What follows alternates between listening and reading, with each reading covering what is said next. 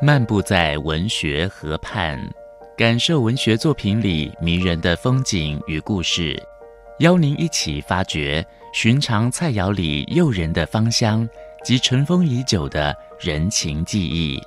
请听焦桐谈饮食文学。大家好，我是焦桐，今天跟大家分享空心菜、硬菜。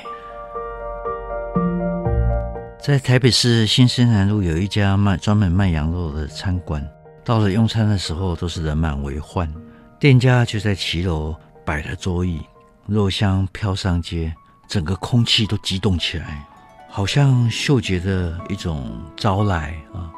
我觉得我的饥饿的胃肠开始嚎叫，心神难安啊！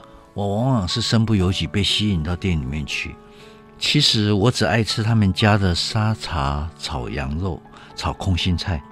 沙茶羊肉跟空心菜像个性完全不一样的一对情侣，互相体谅欣赏，结构出很难以抗拒的滋味。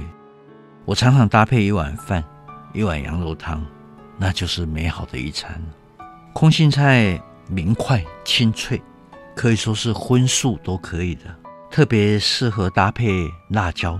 大蒜、豆腐乳、豆豉、沙茶、虾酱，这些都是很鲜香的调味料。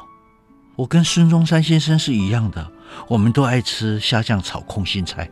孙先生当了大总统以后，宋庆龄常常还为他准备虾酱炒空心菜。虾酱炒空心菜在马来西亚叫做马来风光，名字很好听。它是一种娘惹菜。是空心菜炒三八八酱，就是马来西亚那一种虾酱，加了酸甘汁、加辣椒、加糖、加三八酱，这是一种虾膏啦啊，就是把加工以后的小银虾啦，腌制以后曝晒发酵，机器搅碎，加入胡椒粉啊，这种虾膏是带着浓厚的南洋的气息，赤道的性格。空心菜因为它的茎。茎部那个地方中空，所以得到这个空心的名字，又称瓮菜、硬菜、无心菜、通菜、通心菜等等。它的故乡在亚洲，所以是亚洲特殊的蔬菜。中国主要的分布在长江以南比较多水的地方。硬菜就像它另外一个名字无心菜，没有太复杂的心思，它耐老耐热，生命力相当的顽强。就是不耐寒，所以它是亚热带、热带的一种性格。台湾各地都有，生产的旺季在夏天，常常我们可以看到它在水田、在沟渠、在溪畔、在沼泽的湿地都有。它只要遇到水，就会开始生长。如果有一点水流，它生长起来就会比较肥大。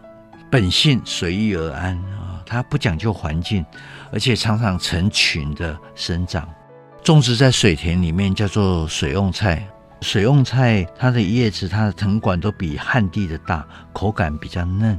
空心菜的铁质含量相当高哈，所以我们炒的时候很容易变黑。我们必须要急火快炒，或加入一点醋，加一点柠檬汁来延缓它的氧化。那水根的空心菜比土根的比较不容易变黑啊。我们在选的时候呢，在买的时候是当然要以鲜嫩翠绿的比较好。不过水瓮菜比较不耐于储存，我们买回来以后能够尽速的把它炒来吃是最好的，不要让它放太久。我过了中年以后，才慢慢能够欣赏空心菜的美。每一次见到它，总是苍翠欲滴啊！我觉得是最好是爆炒。煮汤也不错啦，硬菜轻轻的一碗清淡的汤，特别能够衬托生活的简单之美。我常常追忆少年的时候，跟我的外婆在收割空心菜，镰刀一挥，它又继续生长，从夏天到秋天，直到季节过了，在梦里面还有炒菜的香味，一种承诺的气味。五分钟系列小单元，与您同游。文学河畔，带给您小确幸的滋味。